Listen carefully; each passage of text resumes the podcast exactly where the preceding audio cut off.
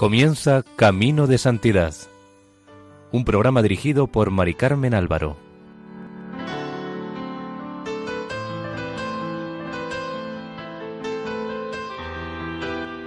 Sean bienvenidos al programa Camino de Santidad, realizado por el equipo de Radio María en Castellón Nuestra Señora del Lledó.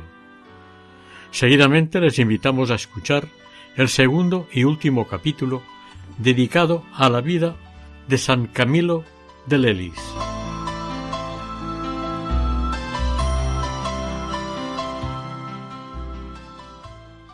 En el capítulo anterior terminamos cuando Camilo renuncia a su cargo de general y se dedica exclusivamente al cuidado de los enfermos.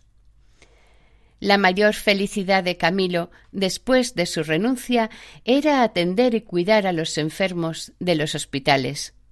Les cortaba el pelo, los peinaba, les cortaba las uñas, les limpiaba la boca, les vendaba las llagas, les calentaba los pies, les secaba la ropa húmeda.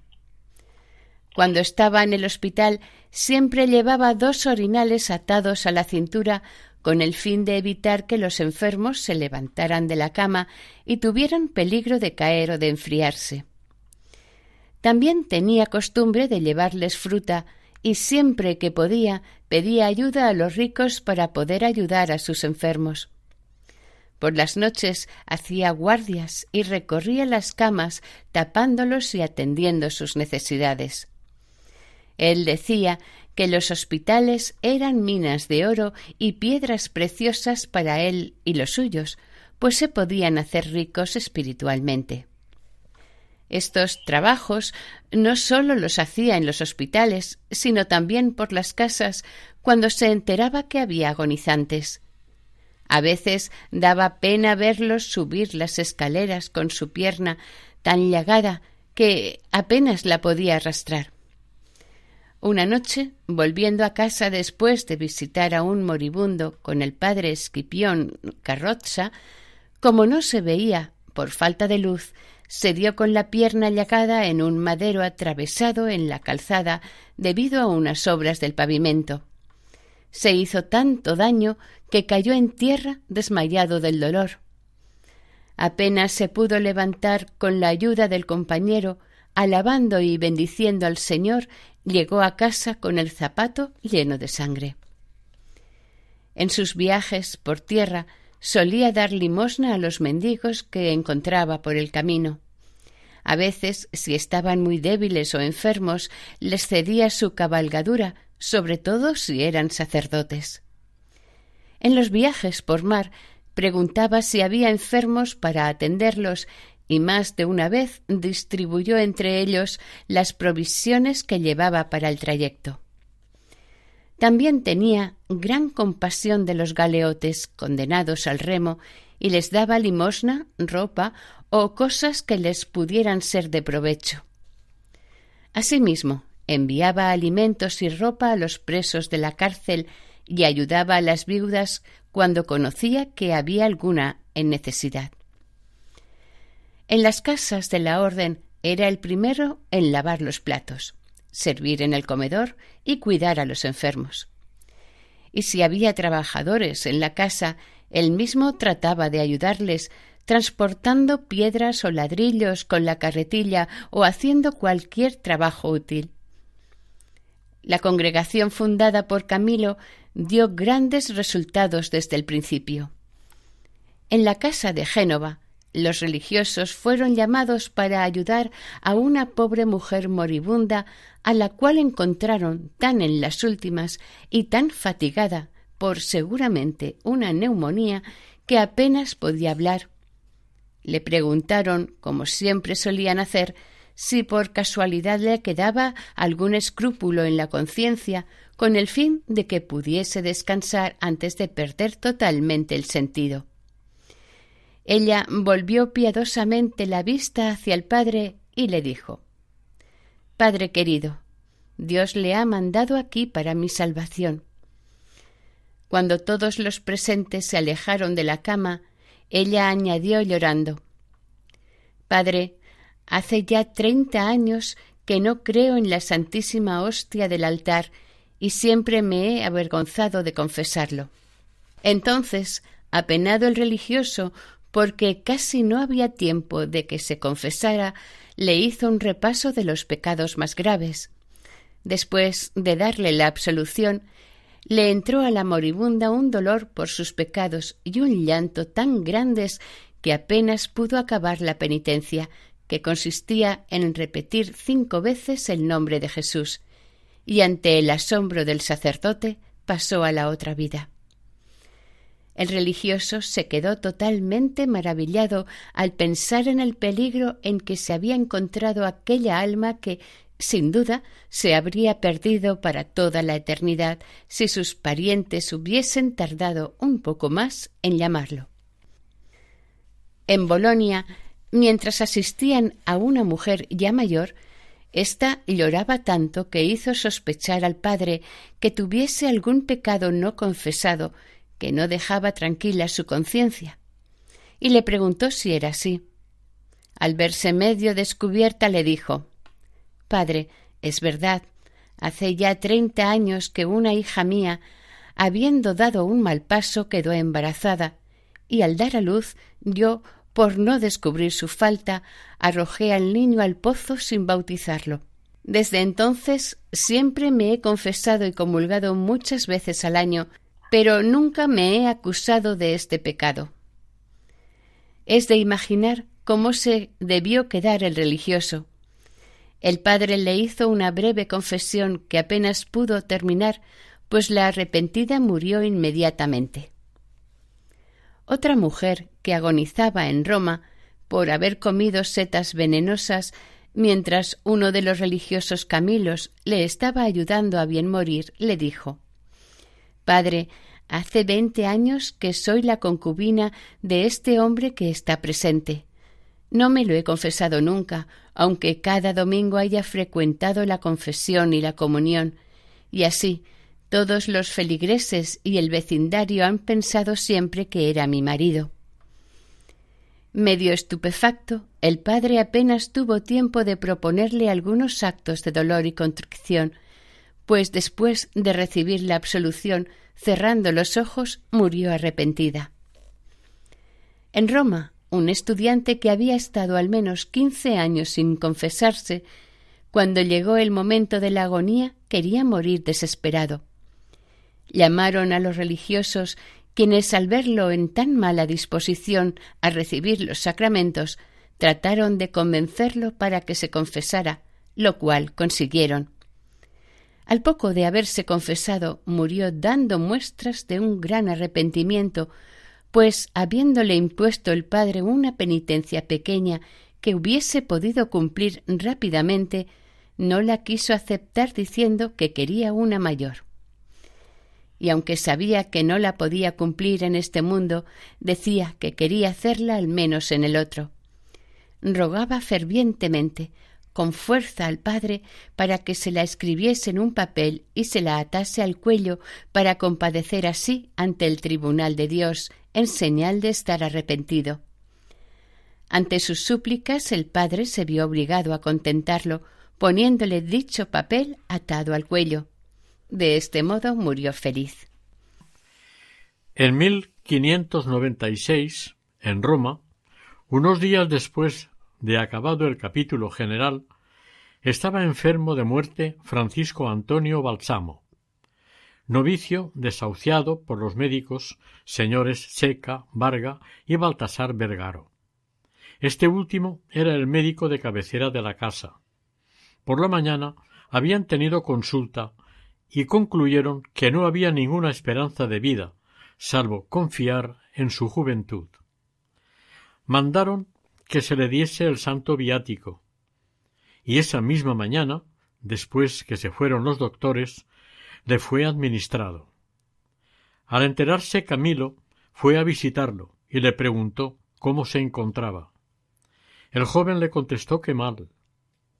El santo le dijo No tengas miedo, porque, aunque los médicos esta mañana lo han dicho así, tú no morirás de esta enfermedad. Después, al verlo sin gorro de dormir, le preguntó ¿No tienes gorro? El enfermo le respondió que lo había perdido por la cama.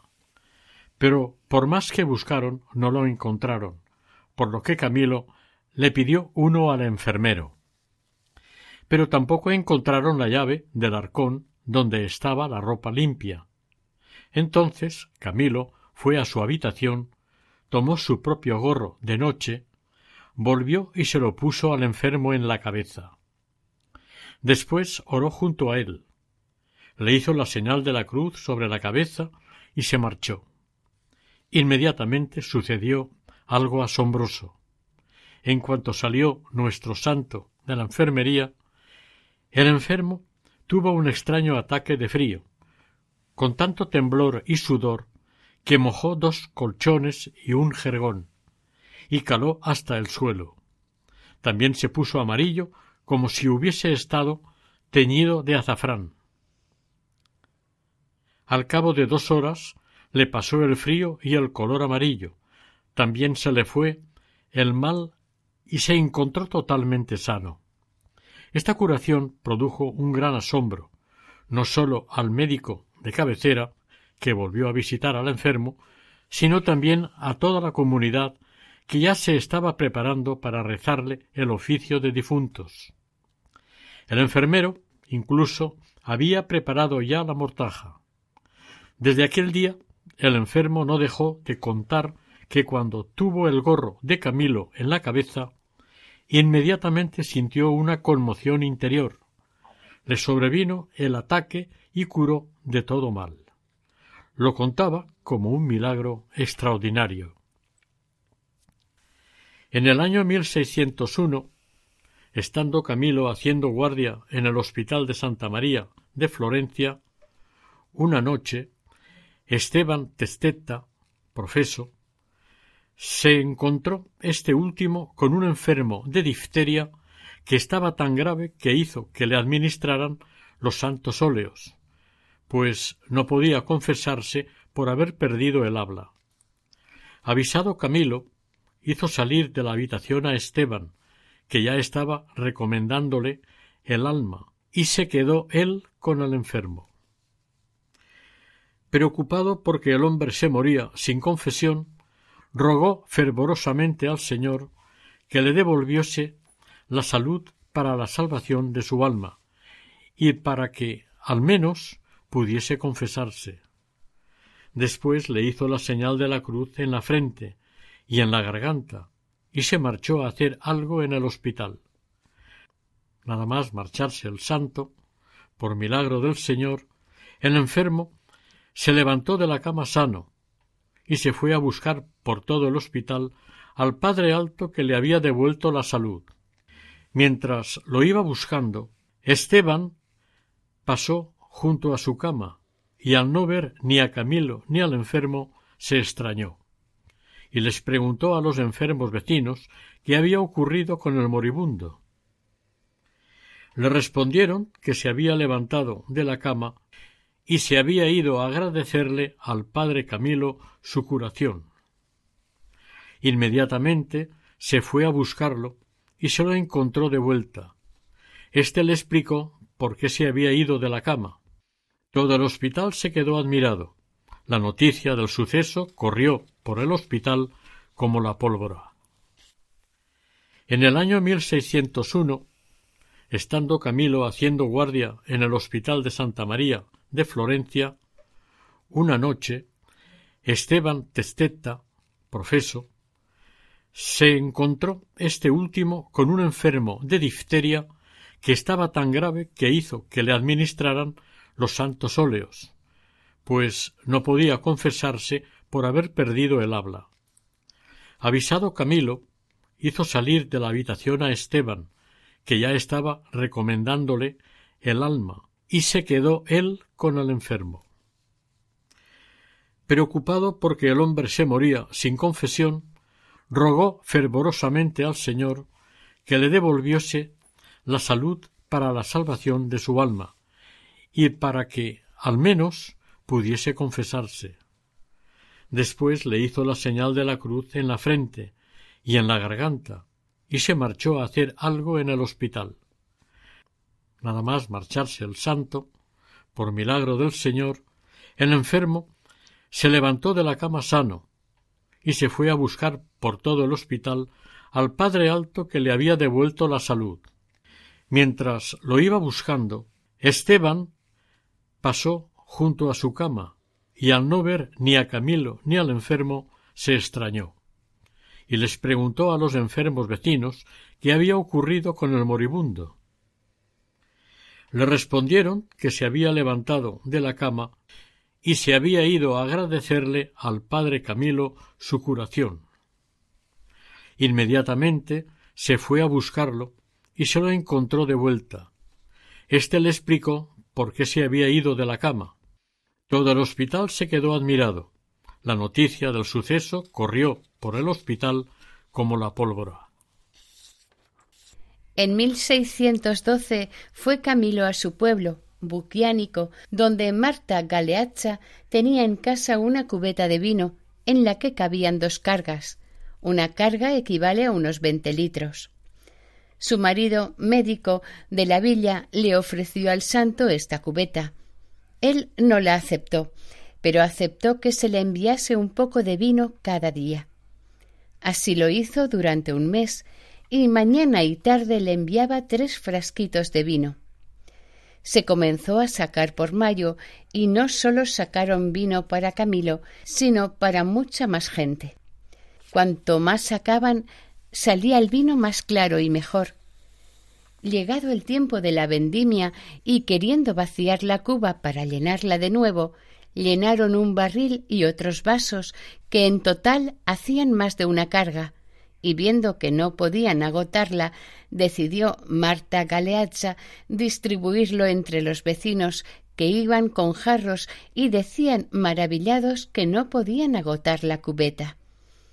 El matrimonio tuvo el caso por milagroso, y afirmaron con juramento que por haber dedicado esta cubeta a Camilo se había multiplicado el vino, diciendo que no era humanamente posible haber podido sacar tanto vino de la cubeta. Camilo amaba tanto a Jesús presente en la Eucaristía que se pasaba muchas horas ante Jesús sacramentado siempre que podía y estaba libre de sus obligaciones del hospital. Ningún día dejaba la misa a no ser que estuviese muy enfermo o impedido por alguna causa grave. Estando de viaje, procuraba celebrarla siempre, aunque tuviera que ponerse ornamentos muy cortos para él, por ser él muy alto. También se confesaba todos los días que podía antes de la celebración de la misa. Después de la celebración estaba un largo rato dando gracias a Dios por el gran regalo de la misa y de la comunión. Además, quería entrañablemente a la Virgen María nuestra Madre.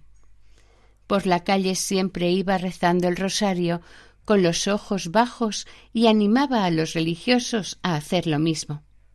Nunca pasó delante de una imagen de la Virgen o de otro santo sin que le hiciera una reverencia y muchas veces hasta se quitaba el sombrero.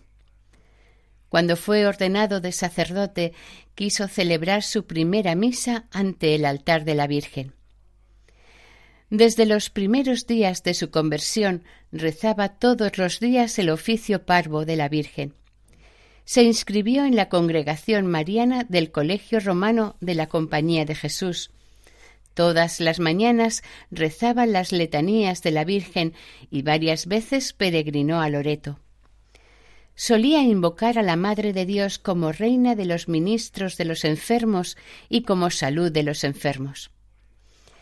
Decía que cada vez que invocaba sobre los moribundos el santísimo nombre de Jesús y de María, era como si tirase una saeta o piedra a la frente del diablo.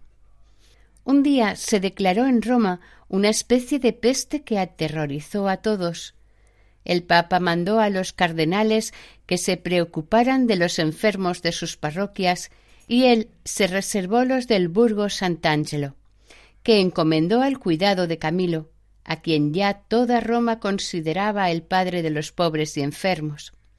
Y fue un regalo providente de Dios que, en esta ocasión, no enfermara ningún religioso de Camilo. Durante esta epidemia, en la que hubo muchísimos muertos, sucedió que en la casa de Roma, a medianoche, fueron avisados los religiosos por un guapísimo joven para que fueran a ayudar a un hombre que se estaba muriendo. Curcio Lodi envió inmediatamente al padre Jerónimo Quiraella y a Juan Pascual. El joven los llevó hacia Tordinona, donde decía que estaba el enfermo. Por el camino, el padre Jerónimo preguntaba sobre el nombre y otros detalles del moribundo, según es costumbre en la congregación. Pero cuanto más apretaba el paso el padre para alcanzar al joven, tanto más aceleraba éste el suyo, manteniendo siempre una distancia de al menos diez pasos. Viendo que no podía alcanzarlo, no lo intentó más y lo seguía totalmente asombrado. Cuando ya estaban cerca de Tordinona, el joven se volvió y dijo a los religiosos Aquí arriba está el moribundo. y les señaló una puerta abierta. Dicho esto, desapareció tan rápidamente de su vista que no lo vieron más. Quedaron totalmente atónitos. Subieron las escaleras y encontraron primeramente una estancia sin luz donde nadie respondió a sus llamadas. Continuaron subiendo, iluminados por el farol que llevaban, y encontraron otra estancia sin muebles a excepción de una cama donde yacía un bello anciano todo blanco en trance de muerte. A su cabecera había una lámpara de aceite pendiente de un clavo. Volvieron a llamar por si había gente en casa, pero no respondió nadie. Estaban verdaderamente atemorizados. Un temblor frío empezó a recorrer sus huesos, pero se arrodillaron para cumplir con su ministerio. Apenas habían comenzado cuando al padre se le aparecieron tres formas feísimas de hombres desnudos con las carnes de color castaño y con las barbas bifurcadas, partidas, y que, sin hablar, con ojos y rostros terribles, espantosos y de fuego, alzaban las manos y lo amenazaban por cumplir con aquel ministerio. Entonces, completamente asustado, el padre estuvo a punto de gritar al cielo, pero haciendo un esfuerzo se puso en pie y comenzó a hablar al moribundo en voz alta diciendo Jesús, Jesús, María, San Miguel, San Gabriel, San Rafael, defendednos. Animaba, suplicaba al anciano que no temiera aquellas horribles visiones de demonios y a que confiara siempre en la divina misericordia, a que tuviera dolor y arrepentimiento de sus pecados, a que creyera firmemente en todo aquello en que creía la Santa Madre Iglesia Católica, y sobre todo a que invocara siempre en su ayuda los santos nombres de Jesús y María, mientras le ponía ante sus ojos el crucifijo. Después de decir estas cosas y otras parecidas, el padre se volvió hacia atrás y no vio más que sombras de aquellas malas bestias, que al oír la invocación de los nombres de Jesús y María habían desaparecido, dejando un fuerte mal olor en aquella estancia. Poco menos de un cuarto de hora después, el enfermo murió sin haber hablado ni una sola palabra.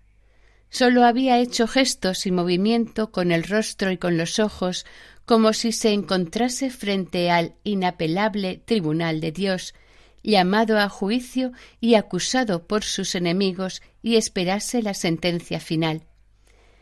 Le invadía un sudor y temblor tan grande y frío que los padres estaban espantados de mirarlo.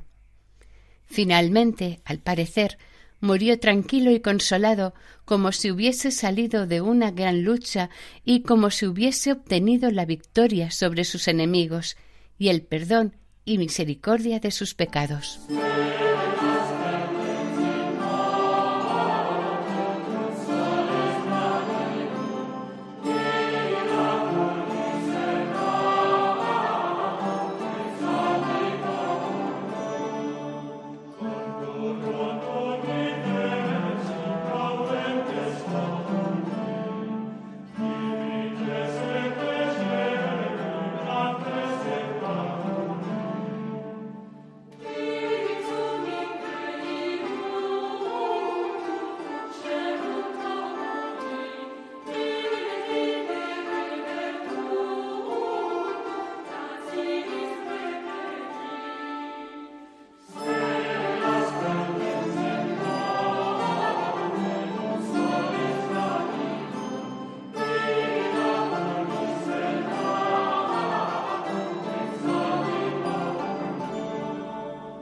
Estamos escuchando el capítulo dedicado a la vida de San Camilo de Lelis en el programa Camino de Santidad.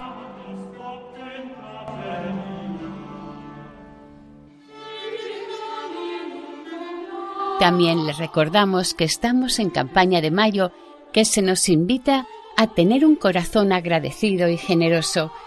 La Virgen, la radio de la Virgen, necesita nuestra ayuda para poder seguir evangelizando y que el mensaje, la buena noticia, llegue hasta el último rincón del mundo. Así, cada uno aportando su granito de arena, participando, nos sentimos todos colaboradores, todos miembros de este maravilloso proyecto de la Virgen. Escuchamos el mensaje del Padre Luis Fernando, director de Radio María España. En estos tiempos difíciles de conflictos bélicos, crisis económica, social, sanitaria y moral, bajo el profundo impacto de ideologías enemigas del sentido cristiano de la vida, la fe está sosteniendo a millones de personas en el mundo entero. Así lo seguimos experimentando en las 122 emisoras de Radio María presentes en más de 80 naciones, cuyos oyentes están agradeciendo más que nunca la ayuda recibida a través de sus ondas. En este mes de mayo, Queremos dar gracias a la Virgen por este don de su radio, un pequeño grano de mostaza en el jardín de la iglesia, que la Virgen ha puesto en nuestras manos como un talento a cuidar y fructificar, para lo que os invitamos a intensificar vuestra oración al Espíritu Santo, a hablar a muchos de esta radio y a contribuir con vuestro compromiso voluntario y donativos, por pequeños que sean, a extender Radio María en España y en el mundo, especialmente en las naciones más necesitadas a las que dedicamos nuestra maratón misionera bajo el lema Quien reza no tiene miedo al futuro.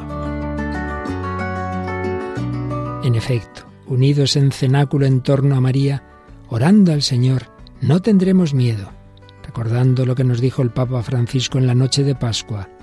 Jesús recorrió los enredos de nuestros miedos y desde los abismos más oscuros de nuestra muerte nos despertó a la vida con el resucitado ninguna noche es infinita, y aun en la oscuridad más densa brilla la estrella de la mañana. Ayúdanos a extender esta esperanza. Puedes informarte de cómo colaborar llamando al 91 822 8010 o entrando en nuestra página web radiomaria.es.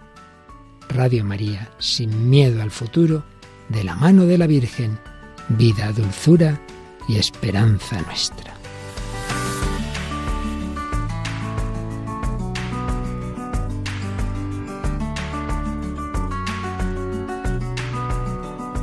Continuamos escuchando la vida de San Camilo de Lelis en el programa Camino de Santidad.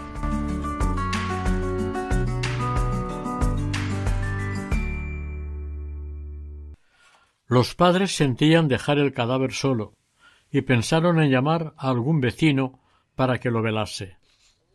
Mientras estaban diciendo esto, se dieron cuenta de que en la habitación había una pequeña puerta abierta, y entrando vieron en la alcoba a una anciana que dormía sobre una silla de paja. Al despertarla, se sorprendió de verlos allí, pues ella no los había mandado llamar. Los padres le preguntaron quién era aquel enfermo, y ella respondió que era un forastero venido a Roma para sus negocios, que había caído enfermo y había soportado con tanta paciencia la enfermedad que parecía un mártir de Jesucristo. Y añadió otras muchas cosas acerca de su bondad. Además le preguntaron quién era aquel jovencillo que había ido a llamarles a casa y respondió que no sabía nada, que ella no había enviado a nadie, y por eso mismo se había extrañado no poco de verlos a ellos allí, pues el anciano no había recibido ninguna visita durante su enfermedad. Todo esto les confirmó la idea de que aquel joven no era otro que su ángel custodio.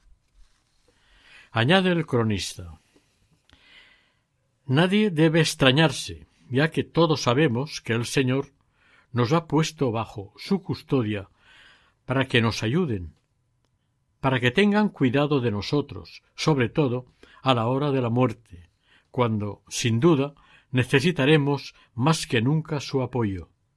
Además, para confirmar lo dicho, quiero añadir en varios de sus viajes, acercándose la noche y estando en lugares peligrosos, llenos de nieve, o no conociendo el camino y viéndose Camilo como perdido, recurría a la oración y le salía al encuentro alguno que le acompañaba por el camino justo. En ocasiones tuvo por seguro que aquellos no podían ser más que ángeles enviados desde el cielo en su ayuda. El santo recomendaba cariñosamente la devoción al propio ángel custodio, diciendo que él había recibido especiales favores del mismo. En el año 1606 se encontró Camilo en Nápoles con sus sobrinos de Buquiánico, Juan Bernardino y Jacobo. Se alegró mucho de verlos y les pidió que fueran un día a comer a su convento. Estos obedecieron y se quedaron admirados de que los hubiese conocido, porque desde que eran muy pequeños no los había visto. Lo recibió con mucha alegría y encargó a un padre que les llevase a comer a un aposento donde les tenía preparada la mesa. Antes de que se sentaran a comer, entró Camilo. Bendijo la comida y los dejó. Era cuaresma. Les sirvieron unas hierbas y unos pocos peces, a cada uno en su plato. Mientras comían, uno de ellos dijo que le gustaría ver alguna cosa maravillosa obrada por Camilo. Vaciaron los platos sin dejar nada y lo retiraron en la mesa. El hambre de los invitados caminantes pedía más comida o al menos la deseaba. En el aposento no había más que ellos dos y el padre que los asistía, que nunca se separó de ellos, después de haberles llevado la comida. De momento volvieron los ojos a los platos que habían quedado limpios y los vieron llenos de comida caliente. Se miraron unos a otros y no hacían más que preguntarse quién los podía haber llevado. Alegres con el plato milagroso, dieron gracias a Dios que se mostraba admirable en su siervo Camilo. En el año 1612 se cuidaba de la cocina de Roma el hermano Domingo Rocío. Una mañana entró en ella Camilo con dos pobres a los lados y dijo al hermano que les diese dos menestras, dos escudillas de caldo con sus hierbas y un poquito de carnero, Obedeció Domingo y añadió Camilo Haz lo mismo con todos los pobres de la puerta. Salió el hermano a ver los que eran y vio cerca de cuarenta. Él le dijo al padre Camilo que dando de la menestra y carne una pequeña parte a cada uno, ayunarían los padres. Camilo le reprendió y le dijo Oh pobrecillo, tú desconfías de la gracia de Dios y mandó que diese la menestra y raciones de carne a los pobres. Obedeció el hermano, y Camilo le ayudó a llevarlas a la puerta, añadiendo pan y vino. A su hora, el superior dio la señal para tocar a comer, y pasó a la cocina a ver si estaba a punto. El cocinero le contó lo que había pasado, y que no había menestra ni trozos de carne, Vio la olla casi vacía, se lo contó al prefecto, pero como lo había mandado hacer Camilo, ninguno se atrevió a despegar la boca, pensando en suplirlo con pan, queso y otras menudencias. Pasó el superior por la celda de Camilo y vio, por un resquicio de la puerta, que estaba arrodillado en oración con los brazos en cruz. Tocaron a comer, y cuando el cocinero pensó que no había nada que dar de comer a los religiosos, encontró la olla llena, como si no la hubieran tocado, con toda la menestra y carne. Entonces comenzó a exclamar con grandes voces Milagro, milagro. Inmediatamente le cerraron la boca y le ordenaron que no dijese nada, por el gran disgusto que le daría a Camilo. Esto lo contó el propio Domingo Rocío, a quien le había sucedido. Camilo entraba en éxtasis mientras servía a los enfermos y desconfiaba de la espiritualidad de quien pasaba su tiempo en compañía de Cristo en el sagrario, mientras el Cristo enfermo se moría por falta de asistencia. Ya que servir a Jesús en el enfermo favorece grandemente la unidad de la vida espiritual. Decía que no hay espacio que separe la contemplación y la acción cuando la propia acción se dirige hacia la oración, cuando el servicio al enfermo se hace culto a Dios. Donde está el enfermo, ahí está Dios y se hace lugar de celebración. La cama del enfermo se hace altar alrededor del cual se desarrolla la liturgia del servicio. En abril de 1613, Camilo asistió al quinto capítulo general celebrado en Roma, salió delegado general el padre Francisco Antonio Nicgio, quien quiso visitar las casas y le pidió a Camilo que lo acompañase. Al llegar a la casa de Génova, Camilo enfermó gravemente. Algunos querían que se quedara definitivamente allí, pero él decía Tengo necesidad de ir a Roma porque así es la voluntad de Dios. Cuando mejoró, decidió ir a Roma en una galera y en menos de tres días llegó la nave a Civitavecchia, puerto situado a unos setenta y dos kilómetros de Roma. De allí fue llevado en litera a Roma, donde llegaron el 13 de octubre de 1613. En Roma estuvo prácticamente al cuidado de los hermanos, porque ya no tenía fuerzas para trabajar. Cada noche llamaba a diferentes padres, hacía recitar en su presencia las letanías de los santos y de la Virgen y hacía examen de conciencia. Poco a poco su enfermedad se fue agravando.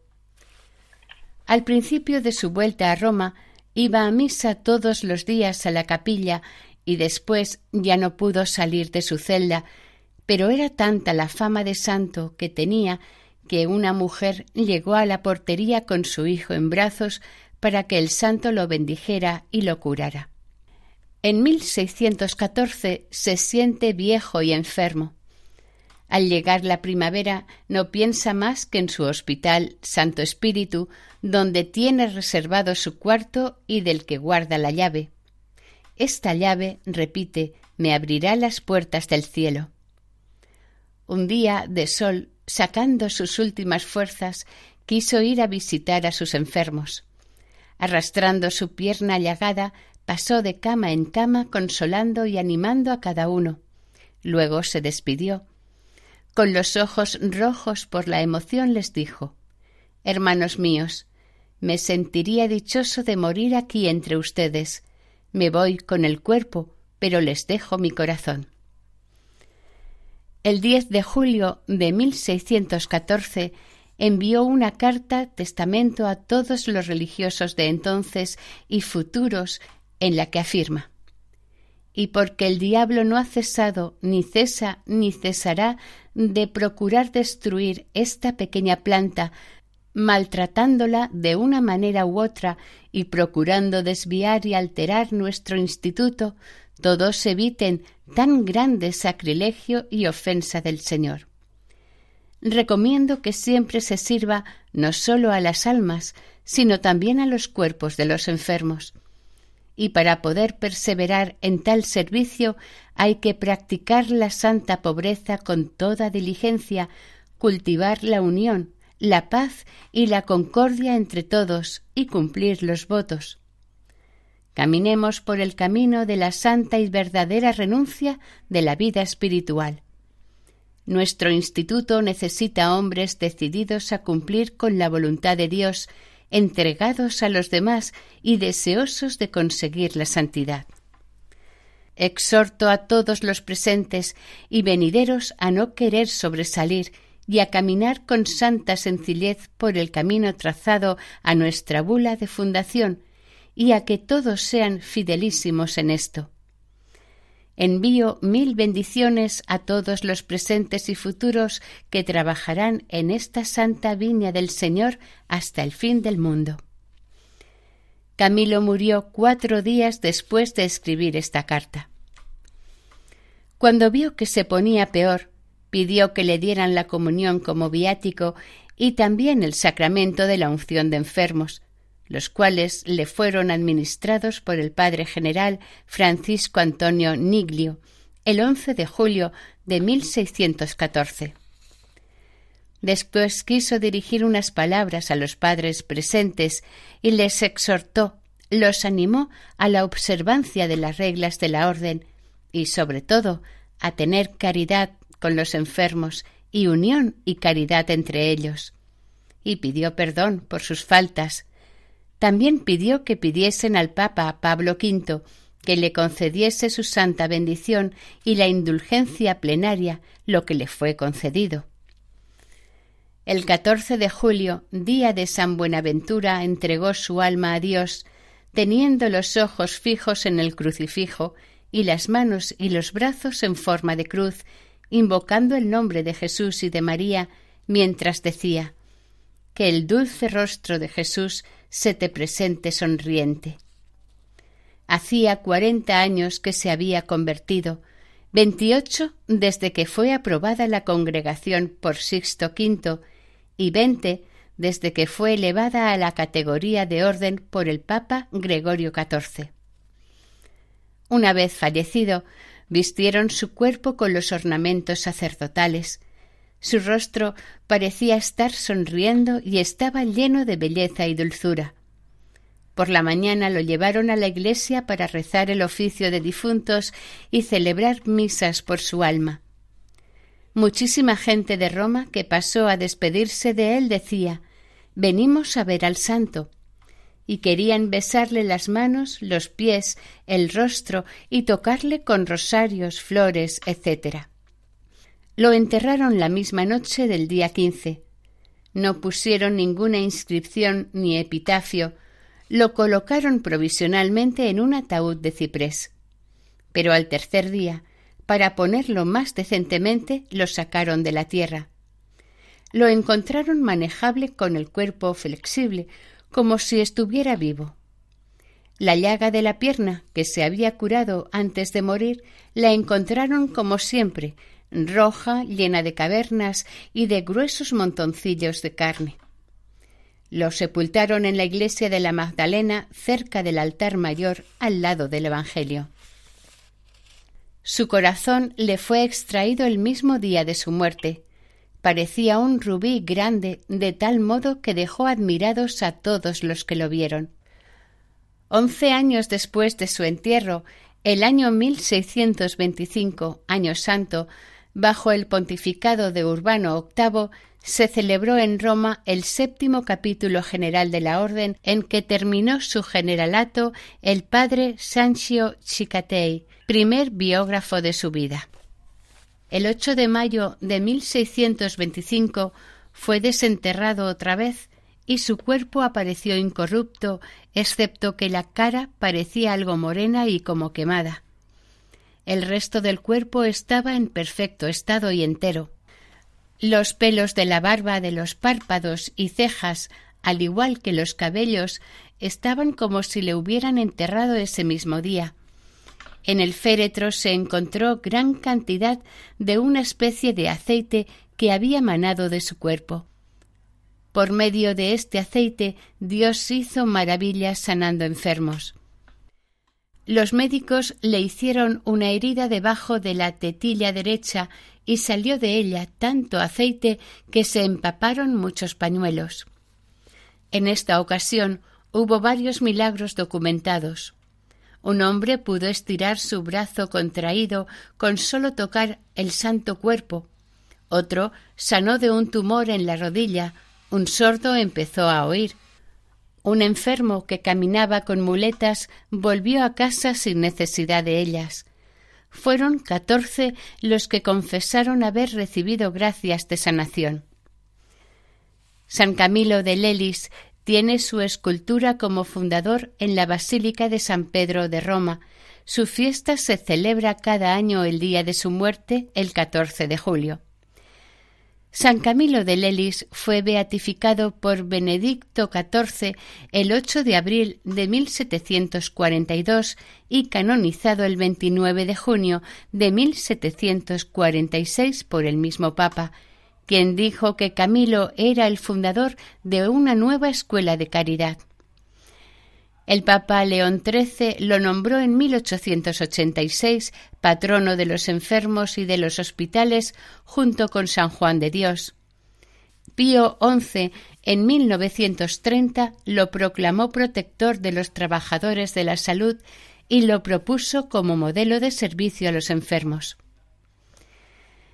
Resumiendo la vida de nuestro santo, diremos que es la vida de un pecador que fue expulsado del hospital en el que trabajaba por su mala conducta y que llegó a ser patrono de los enfermos y de los hospitales por su entrega total al servicio de los enfermos. Fundó una orden religiosa, ministros de los enfermos, conocida como Orden de los Camilos, que se dedica especialmente al servicio de los enfermos en hospitales, residencias para ancianos, centros de discapacitados, etc. También Dios le concedió algunos carismas como el de profecía y el de curación, pero sobre todo Dios le concedió el don del amor para servir con ternura de madre a todos los pobres enfermos de los hospitales y concretamente del Hospital de Santiago de Roma, que era para incurables donde trabajaba. Por experiencia propia, se dio cuenta de que los empleados a sueldo o mercenarios en aquel tiempo no cumplían sus obligaciones con responsabilidad y muchas veces las descuidaban por el juego, por hablar entre ellos o por intereses personales. Por eso quiso organizar una compañía de hombres buenos que cuidaran a los enfermos con amor cristiano. Él era para todos un ejemplo por su entrega total. Él mismo hacía los trabajos más pesados, como llevar a los enfermos que encontraba por la calle al hospital o a los difuntos a enterrar. También atendía a los moribundos de sus casas, todo ello era un medio para llegar a sus almas y salvarlas para la eternidad. Esta era la meta suprema de sus afanes. Camilo tenía claro que en el Evangelio el Señor nos muestra al prójimo como imagen suya y anuncia que en el juicio final premiará como hecho a él mismo lo que se haya hecho a los pobres, por lo que en consecuencia hay que servir a los pobres sin poner límite alguno. El mismo sacerdocio no ha de ser obstáculo para que quien lo ha recibido cure las llagas, lave los pies, haga los servicios más humildes a quien está enfermo.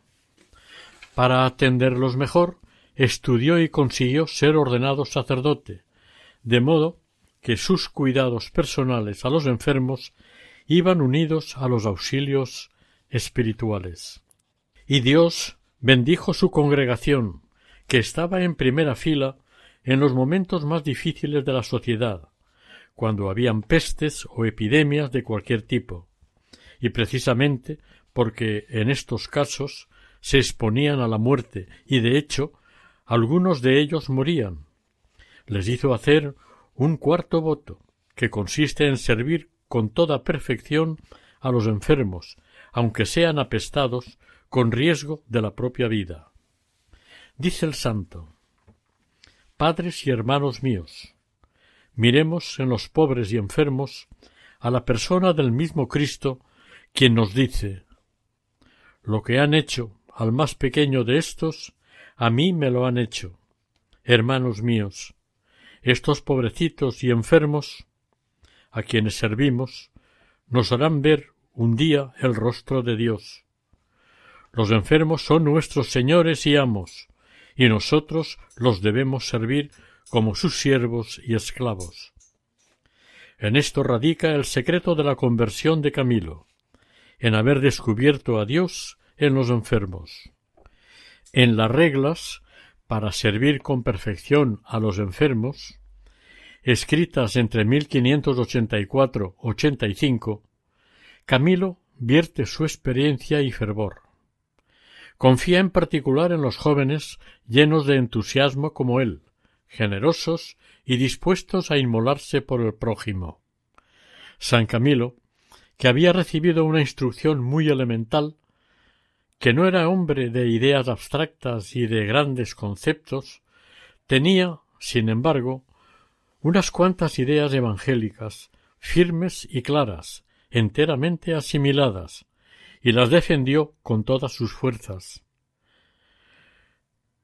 Sin una duda, sin una vacilación, contra todo y contra todos, con una resolución y firmeza absolutas, mantuvo sus ideas y consiguió sacarlas adelante.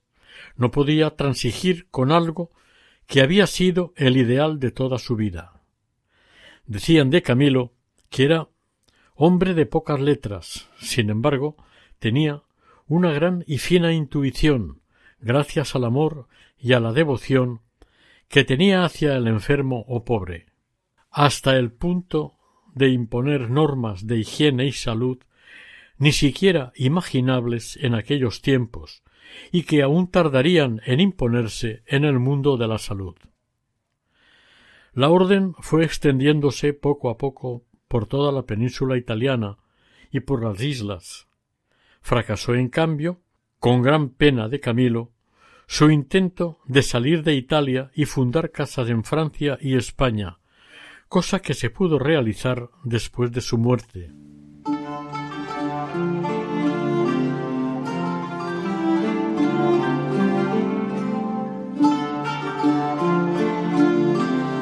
Oración Señor Jesús, haznos como San Camilo, conscientes de que en el rostro del enfermo, del que sufre y está agobiado, o del que padece grandes necesidades, está tu mano acariciando nuestro corazón.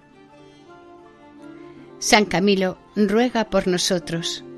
San Camilo glorioso, a ti clamamos en nuestro dolor. Tú que siempre viste a Jesús en los enfermos que con ardiente caridad y ternura le serviste y cuidaste, lleva nuestras súplicas al Señor y ruégale por nosotros. Amén.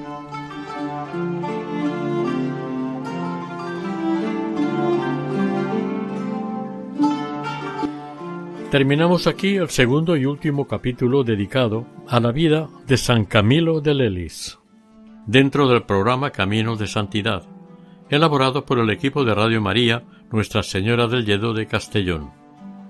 Han participado en este programa Maite Bernat en el micrófono y sonido y Eustaquio Masip en el micrófono.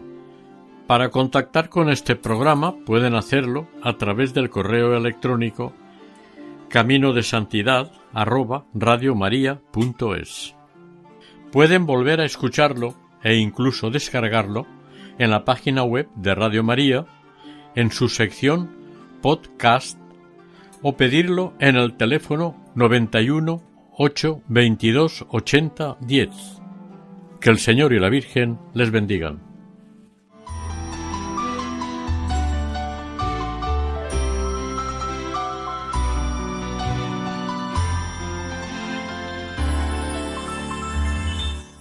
Camino de Santidad.